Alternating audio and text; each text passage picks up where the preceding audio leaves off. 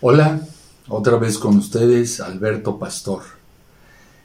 Hoy vamos a platicar acerca de un problema muy interesante que le acontece a adultos, que desafortunadamente también y muy frecuentemente a niños, que es el asma y la bronquitis. Una enfermedad que ocasiona en la más de las veces una incapacidad. Esa incapacidad laboral, escolar, una incapacidad dentro de la dinámica de la familia.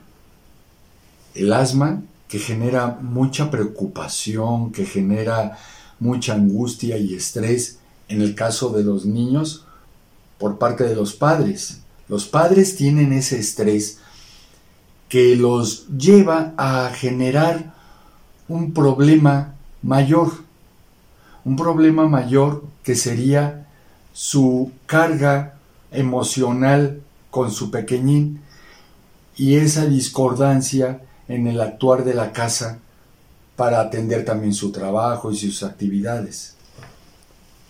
¿Qué quiere decir esto? Que vamos a hablar de un problema que no solamente es de salud para el paciente, sino una disrupción dentro de la familia o dentro del el trabajo.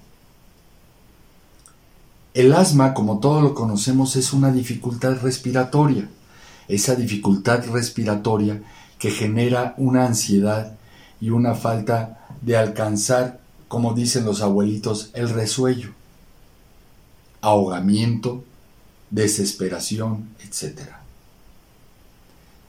El asma en los niños es un problema normalmente eh, caracterizado por las sibilancias, por los estertores silbantes se llaman. ¿Qué es esto? Es cuando el niño tiene una dificultad respiratoria y empieza a oírse un silbido que emana del pecho que se escucha a través de la boca y de la respiración. El niño normalmente presenta una eh, de ansiedad, abre sus ojitos, aletean la nariz, y esto se presenta igual en el adulto, pero en el niño se convierte en un factor más angustiante porque tú como adulto no estás sabiendo qué pasa con mi pequeño. Entra la ansiedad en ti y en el niño la desesperación.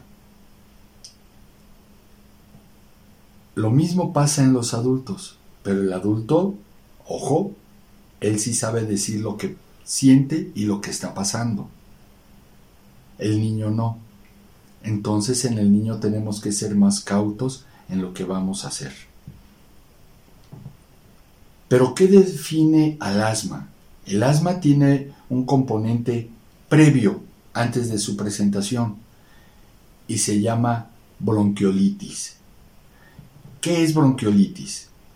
La bronquiolitis es, como su nombre lo dice y etimológicamente bronquio, pues el bronquio, estas estructuras anatómicas dentro del pulmón, e itis, que quiere decir inflamación entonces tengo inflamado los bronquios. ¿Qué causa, por principio de cuentas, la inflamación de esos bronquios? La inflamación de esos bronquios puede estar causada por alguna enfermedad infecciosa, perdón, una inflamatoria, y en la más de las veces, hasta el 70%, por problemas alérgicos.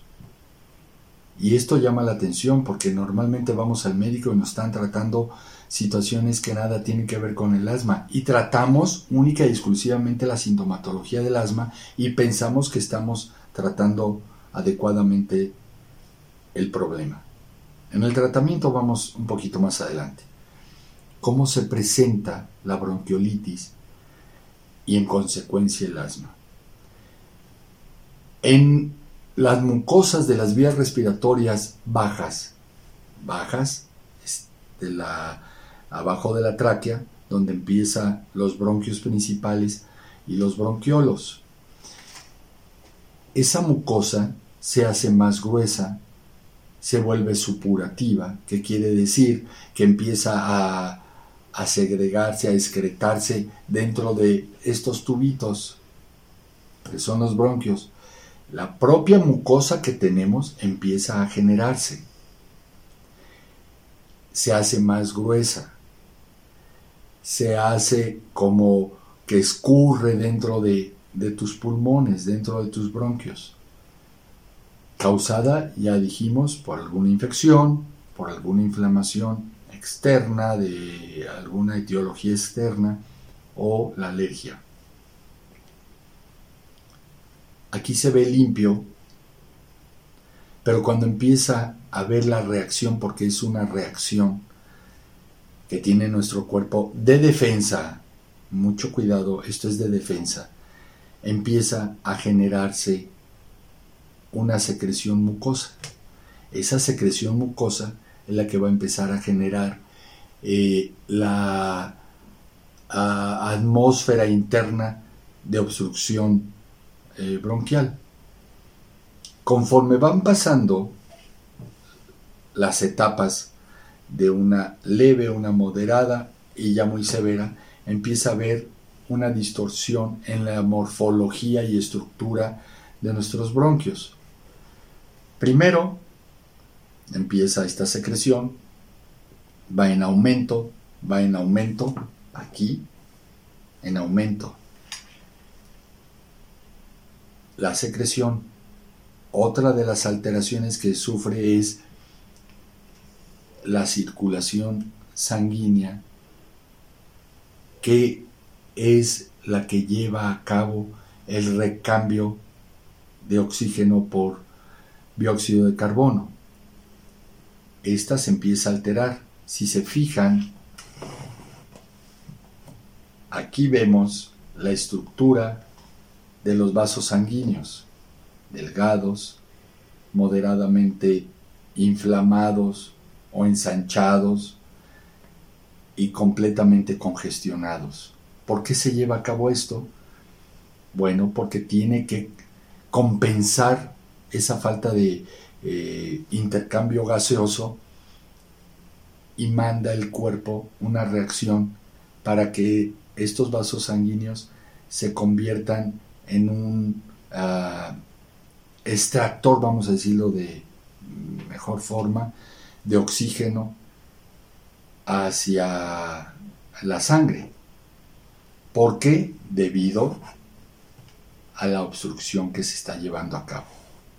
Si se fijan, la morfología de los alvéolos, los alvéolos es la parte más pequeña en el pulmón, en donde se lleva el intercambio gaseoso, se van descomponiendo, van cambiando su morfología, su, su forma, su estructura. De ser múltiples, como un panal, se van convirtiendo, se van abriendo, porque no alcanzan la capacidad de de captación de oxígeno. ¿Qué pasa? Viene la obstrucción y empieza el asma. Es cuando ya conocemos a los asmáticos. ¿Qué puede provocar una alergia al asma? La polución puede provocar la, la contaminación, pero y esto es nuevo normalmente para la gente, la alimentación. Estamos muy acostumbrados a consumir, ejemplo, muchos lácteos. Y los lácteos son predisponentes del asma. ¿Cómo se cura el asma? El asma se cura controlando el factor que lo provocó. Entonces nos vamos al origen. Es lo que debemos evaluar nosotros los médicos, el origen de esa asma, de esa presentación, de esa crisis, que son crisis asmáticas. ¿Cómo lo vas a controlar? Haciendo una buena historia clínica y evaluando qué pasa con esa persona en su mundo eh, que le rodea, en su estructura social, su trabajo, etc. Otra manera del tratamiento, no otra manera, que enriquece el tratamiento, bueno, las mismas eh, alteraciones hay que controlarlas. Luego entonces vamos a la sintomatología, hay que dilatar. A estos se les llaman broncodilatadores, sprays, expansores, etc. Por ejemplo, vamos a usar un dispositivo como este. Este dispositivo es para aplicarse en la boca y el paciente solo hace este tipo de acción dentro de su boca. Este va a ingresar en los bronquios y los va a ir dilatando. También algún medicamento que eh, expulse estas secreciones que normalmente les llamamos flema, aunque ahorita les digo que es una flema. Esto en el caso de un adulto. Si se trata de un menor, un infante, pues existen los espaciadores, se conectan los espaciadores y se llena ese espaciador. El pequeño o un adulto mayor empieza a inhalar y exhalar en esta mascarilla y empieza a correr el polvo que lo va a ayudar. Hablábamos de alergia, entonces hay que quitar los alergenos que nos pueden estar generando el problema. Hay quienes usan medicamentos antialérgicos. Existe eh, medicamentos em, como el Montelukast que ayuda a prevenir y así, otros tipos de medicamentos. Si es infeccioso, vamos a usar un antibiótico, si es viral, algún antiviral y etc. Pero esto es lo que conforma la patología del asma. Esto es lo que ocurre dentro de nosotros. Y este es el propósito, que ustedes conozcan qué está pasando en el pulmón de sus hijos o en el propio. Mil gracias y nos estamos viendo y platicando.